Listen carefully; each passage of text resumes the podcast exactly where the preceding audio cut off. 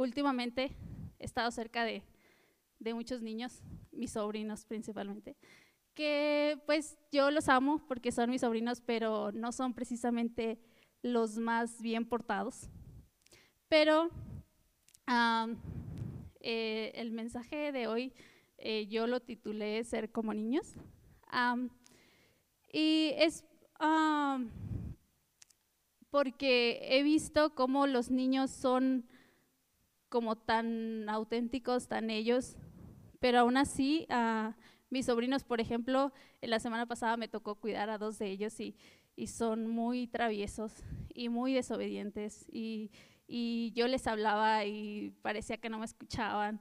Y, y, llegó un momento en el que sí como que, ay, me, me molesté y tal vez les, les alcé la voz. Y, pero ya después cuando yo me iba, me parece algo increíble porque aún a pesar de que tal vez en algún momento eh, yo les pude como que poner reglas o pude mostrarme como muy firme, cuando yo ya estaba como muy agotada, eh, pues eh, yo ya me despedía de ellos y, y, me parecía muy asombroso que aún después de que pude haberlos regañado, ellos eran así como, yo me quiero ir contigo. y, yo pues ya quería descansar un rato. Pero uh, eso me pareció increíble que aún a pesar de que de todo lo que pudimos haber vivido en ese espacio de estrés y, los que tienen niños me pueden entender. Yo no tengo hijos, pero los sobrinos pueden ser como los hijos a veces. Y entonces uh, pensaba en eso y eh, hay un texto en la Biblia que es Mateo 19, 14, que dice, Jesús les dijo, dejen que los niños vengan a mí, no los, no los detengan, pues el reino de los cielos pertenece a los que son como estos niños. Y si hay alguien necio, si hay alguien desobediente y si hay alguien uh, travieso y si hay alguien que hace lo que no debe hacer, son los niños. Y pero aún así, a mí me, parece sorprendente que aún con todo eso, si ellos tienen un pleito de niños, uh, se les olvida después de un ratito. Eh, no, no, tienen rencor, uh, no tienen pena, por ejemplo, como les decía, o sea, si ellos hicieron algo malo, uh, no es como que no van a ir con sus, por ejemplo, no sé, eh, típico, ¿no? Está el niño jugando, no sé, con un vaso de vidrio y su mamá le dice, deja ahí porque te vas a cortar, se te va a quebrar, te vas a cortar, y el niño no hace caso. Y sigue así, ¿no? Entonces llega un momento en que, por arte de magia, no sé por qué, eh, pasa, ¿no? Pasa lo que la mamá le dijo que iba a pasar, eso sucede. Entonces, uh, el niño no es como que se cortó y, dice, ay, no, mi mamá me dijo. Entonces, ah, no, o sea, yo ya hice mal, la desobedecí, este, mejor me voy a ir allá al rincón y yo solito me voy a curar mi herida. No, el niño automáticamente llora y corre con su mamá porque su mamá es la que le va a curar la herida. Entonces, ah, ¿por qué nosotros no somos como esos niños? Porque cuando tenemos o cometemos un error, algo que sabíamos que iba a traer consecuencias, y aún así lo hicimos, uh, ¿por qué hacemos uh, eso? ¿no? O sea, creamos una herida que no es precisamente lo que Dios hubiera querido para nosotros, pero el haber fallado nos hace como alejarnos, así como, no, es que qué pena, eh, le falla a Dios, justo eh, aquí están las consecuencias de lo que yo hice y, pues ni modo, me merezco esto porque desobedecí. Y te alejas. Y así como si el niño no va con su mamá y, no va a que le cure la herida, pues la, la, herida se va a infectar. Y tal vez sea más grande y tal vez, no sé, si fue en un dedo, si no se cura, se infecta y le tengan que cortar ese dedo. Imagínate que así nos pasa a nosotros cuando nos alejamos de Dios porque algo malo hicimos, ¿no? Porque no somos dignos. Y efectivamente esa herida no va a sanar. Esa herida va a ser más grande y tal vez tenga que cortar una parte de nosotros, tal vez tenga que aislarnos de, de y sí de Dios, pero también de quienes están a nuestro alrededor, ¿no? Si tuviste uh, una, un conflicto en una relación y no lo arreglaste, eh, seguramente ya esa relación ya no va a volver a ser, porque no eh, hicimos lo que teníamos que haber hecho desde un principio y, y es a volver al Padre, volver a quien va a curar esa herida y quien no nos va a juzgar. Y aunque a lo mejor los papás iba a ser como de, te dije, eso no, que eso te iba a pasar. Me, me, me parece increíble que Dios no es así, que Dios no, no viene y nos dice, te dije que eso iba a pasar. ¿Por qué no me hiciste caso? Y te regaña. No, o sea, Dios está siempre ahí esperando uh, para darnos su amor.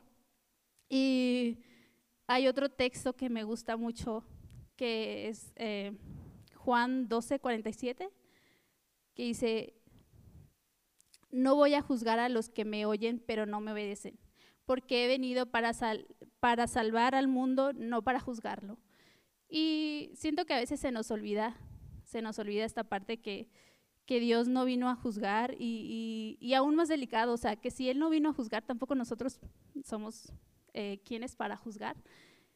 Y nuestra naturaleza es juzgar. Y, y en este tiempo de crisis, um, al principio de la pandemia, recuerdo que había como varias uh, reflexiones acerca de, no, que cuando, cuando estos tiempos pasen, o sea, van a hacernos como valorar a la familia, valorar los abrazos, ser más generosos.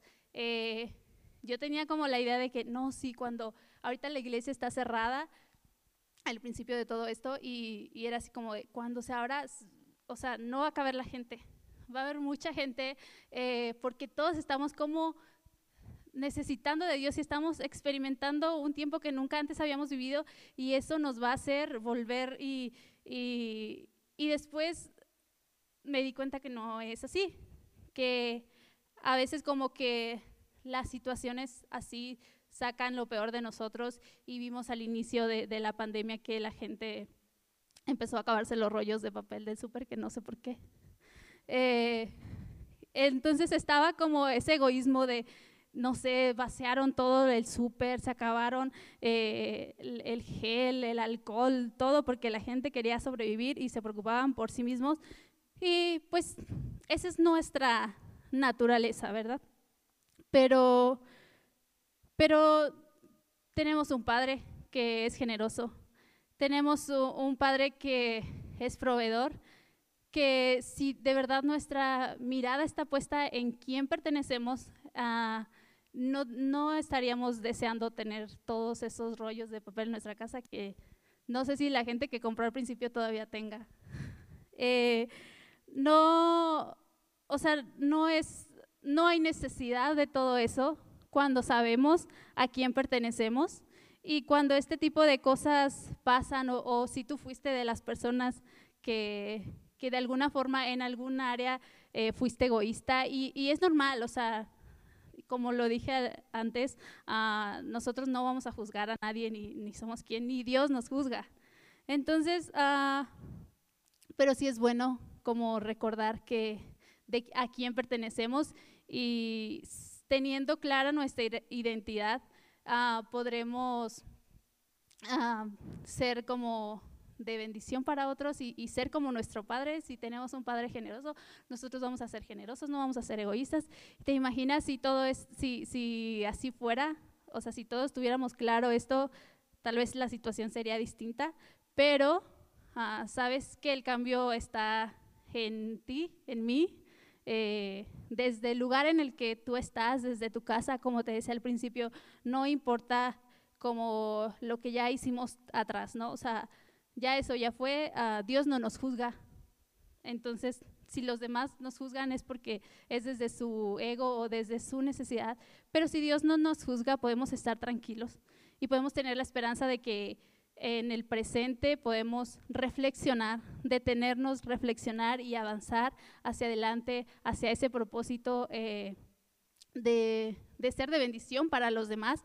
Entonces, uh, me pareció muy interesante como el ejemplo de, ser como, como los niños y no alejarnos de nuestro Padre porque hayamos eh, la hayamos regado o no alejarnos no solamente de, de Dios, sino de otras personas a las que hayamos lastimado. Si tú tienes niños, tal vez te ha pasado que hacen algo y ellos son muy genuinos y te piden perdón, ¿no? Si, si no te quiso dar de sus chetos, eh, te pide perdón, desde lo más insignificante hasta lo que más te haya lastimado. Ellos son muy genuinos y, y ¿por qué no tener como esa parte de, de, ser como niños y, y reconocer nuestras, nuestras faltas y no ser orgullosos, pero tampoco pasar al otro extremo de, de, decir, ay, es que no merezco, y es que soy esto, y es que soy lo otro, y mejor me alejo, porque ya vimos que esa no es la forma. Y, y bien ahorita que estamos en, en, el, en, la serie de Florecer en el Desierto, mmm, pues si te alejas es como estar solo en el desierto y, y si bien estamos pasando por diferentes tipos de desiertos, eh, económicamente, relacionalmente, espiritualmente, laboralmente. Ah, no eres el único que está pasando por desierto. Eh, somos todos y podemos acompañarnos. Y si vamos juntos, pues mm, he visto eh, programas de televisión en los que no se hacen como, como salidas muy extremas y, y les dan opciones de agarrar una sola cosa, ¿no? Un, este, un termo con agua, eh, un cuchillo, eh, una cazuela para hacer de comer, así, ¿no? Y solo puedes escoger una cosa. Si vas con muchas personas, puedes tenerlo todo. Si vas tú solo, pues tienes que escoger muy bien lo que vas a agarrar. Pero no estamos solos, principalmente estamos con Dios, Dios está con nosotros y, y sé que todos, tú que nos ves desde tu casa, tienes a, alguien, tienes a tu esposa, a tu esposo, a tus hijos, a tus padres, eh, a tus amigos. y esa es como la forma de ver a Dios, ¿no? Tal vez en este tiempo de dificultad, digamos que no veo a Dios y, yo en estos días que eh, estaba pensando sobre la charla, mm, creo que la mayor crisis que yo he tenido en este tiempo es eh, espiritual y por lo mismo, cuando, como dice David, cuando estoy como uh, hablando, estoy como hablándome a mí misma, eh, el mensaje es principalmente para mí. Entonces, eh, siento que mi, mi, mi, mi, la principal razón de mi crisis en este tiempo es que me he sentido como muy indigna, como es que no estoy haciendo suficiente, o es que he dejado de hacer muchas cosas, o es que se ha visto reflejado también este, mi ego, ¿no? Ahora que hay, no puedo ver a muchas personas, eh, que no tengo que dar, que no, no estoy expuesta, la gente no sabe lo que yo hago en mi casa, no sé. Entonces, uh, siento que yo tendía como a, a alejarme, pues, porque yo decía, no, es que no está bien, o sea, yo soy indigna eh, no merezco lo que Dios ah, me, ha dado, pero en realidad, pues nadie merecemos lo que el amor que Dios nos da, pero no es porque lo merezcamos, no es porque hayamos cumplido como uh, ciertos eh, requisitos para decir, ah, es que si tú haces esto, esto y esto y esto, eh, eres digno del amor de Dios. Porque ya lo leímos antes, o sea, Dios no vino como a juzgar o a decir, tú sí entras, tú no pasas, tú no cumples con, los requisitos. Ah, no es así. O sea, Dios desde un principio nos amó y nos ama y nos ha amado siempre, aun cuando hemos cometido, aun cuando has cometido el peor error, que tú digas, ay, no, es que de verdad esto sí no tiene perdón de Dios. Sí lo tiene. Dios nos ama siempre. Eh, Dios está siempre presente y el problema es cuando estamos escuchando esas voces negativas que nos alejan, esas voces negativas que nos condenan, esas voces negativas que nos quitan nuestro valor. Y el estar cerca de otros, otros que te inspiren a, crecer en Dios, ah, te lleva a recordar cuál es el plan que Dios tiene para tu vida, eh, te lleva a recordar quién eres en Dios, independientemente de lo que hayas hecho antes. Eh, a Dios no le sorprende lo que sea que hayas hecho. A Dios le interesa que tú creas en Él, que tú tengas fe, porque es por su gracia que, que, somos amados, es por su gracia que, que Él tiene misericordia con nosotros. Y a mí de verdad después de hacer todo esto y, de estudiar y reflexionar, me quitó un gran peso de encima, como el saber que no, que no es por lo que yo haga, que no es por lo que haya hecho, bien o mal, que Dios me va a amar, ¿no? No es como si tú has hecho algo eh, extremadamente bueno en, esta, en este tiempo de crisis, te felicito, de verdad que es, es bueno también, claro que no nos vamos a, a, decir, no, pues no necesito hacer mucho porque Dios me ama de todas formas, pero es, un, es una sensación increíble de, de saber que estamos uh, floreciendo en este tiempo, que estamos siendo de bendición para otros en este tiempo. Pero si no es así, si no estás, si en este momento de tu vida tú sientes que no estás haciendo algo para los demás, uh, no, no quiere decir que ya también te vas a sentir mal. No, al contrario, eh, desde, mm, desde el lugar en el que estás, tengo la certeza de que puedes hacer algo. Desde tu espacio con tu familia, desde tu espacio en el trabajo, desde tu tiempo con Dios, uh, tu tiempo devocional, eh, tu tiempo sirviendo a otros, eh, siendo generoso, de muchas formas. Y, y, sé que todos tenemos la oportunidad de florecer y que aunque es una situación muy complicada, aun cuando hayas tenido pérdidas, uh, la Biblia también dice que hay tiempo para todo. Entonces, Tal vez si, si en este tiempo no te toca florecer a ti, seguramente hay alguien que está floreciendo y, gracias a que esa persona florece, tú has sido bendecido. Y ese es el propósito, que, que reconociendo que somos amados y que somos hijos, podamos eh, florecer en el lugar en el que estamos y te aseguro que más de uno o al menos uno va a ser bendecido. Y si tú floreces acerca de una persona, esa persona florece también y es como, eh, como un contagio, ¿no? Que somos, ahorita estamos muy familiarizados con eso, ¿no?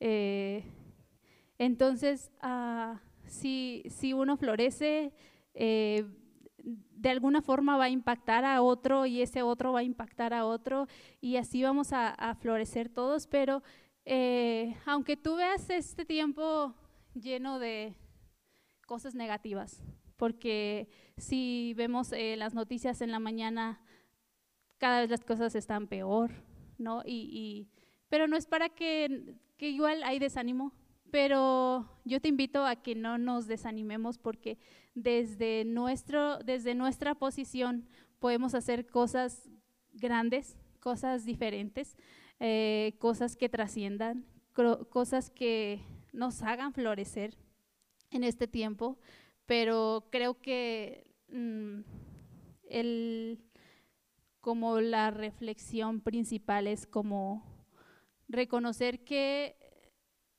que vamos a fallar, que hemos fallado, que más adelante seguramente vamos a fallar, pero que eso no nos aleje de, Dios, que podamos ser como niños, que nos acerquemos a, a esa fuente de, de agua viva que es Jesús que nos va a ayudar a florecer, que no nos va a condenar, que no nos va a juzgar, que, que nos va a acercar a Él. Primero yo creo que antes de pensar en florecer, si estás floreciendo ahora, qué padre, eh, invita a alguien más a que lo haga contigo.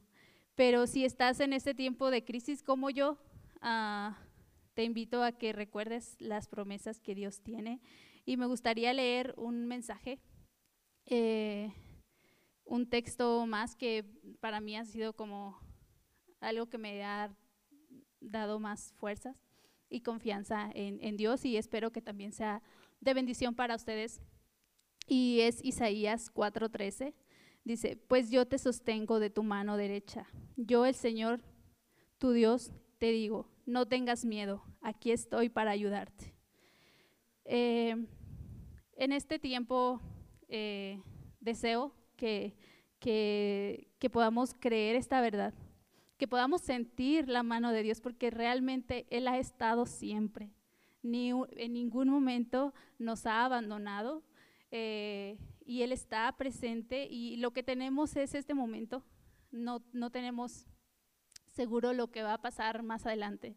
Lo que va a pasar después de, de este tiempo no lo sabemos, pero lo que tenemos es este tiempo y en este tiempo Dios nos dice esto.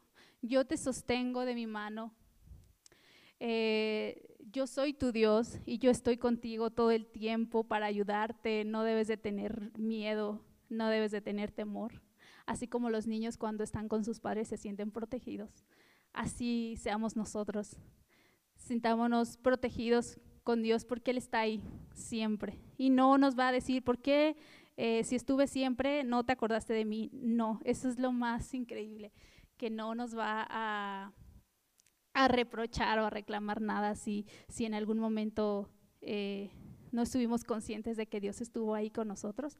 Está hoy. Y, hoy podemos ah, buscarlo y hoy podemos conectar con Él. Y conectando con Él, uh, yo estaba pensando, digo, si, si, si al menos en nuestra área espiritual no estamos en crisis, creo que todas las demás áreas no nos van a preocupar. No nos va a preocupar si económicamente no estamos bien porque sabemos que tenemos un Dios proveedor, que tenemos un Padre que nos, nos sustenta todo lo que necesitamos. Si tienes uh, una crisis eh, familiar, si tú estás en paz, creo que toda, eh, tú vas a cambiar la atmósfera en la que te envuelves, ya sea en tu trabajo, en tu casa, en donde quiera que estés. Eh, entonces, creo que la forma en la que podemos florecer en, en mi entendimiento es primero cómo preguntarnos cómo está nuestra vida espiritual. Yo creo que cada uno tenemos eh, una área de este tipo de crisis como más fuerte, ¿no? La crisis de la economía más fuerte que, la, que otra. Pero si ahorita la que me gustaría como en la que me gustaría reflexionar y en la que me gustaría que reflexionaras es en tu vida espiritual. ¿Cómo está tu vida espiritual? Si sientes que está en crisis, te invito a que recuerdes estos textos de que Dios no nos juzga, de que Dios está con nosotros y nos toma de la mano. Y de esta forma, todas las demás áreas de nuestra vida van a estar en paz, van a estar en calma, porque si Dios nos sostiene, ¿qué más podemos necesitar? Entonces, pues eso es lo que quería hoy compartir con ustedes, iglesia. Espero que, que sea de bendición y que podamos poner en práctica y que podamos iniciar desde este momento a a conectar con Dios si es que no lo habíamos hecho y si es que lo habías hecho, qué padre que puedas tener la experiencia de, de contar con Dios, de saber que Dios está con nosotros en todo tiempo.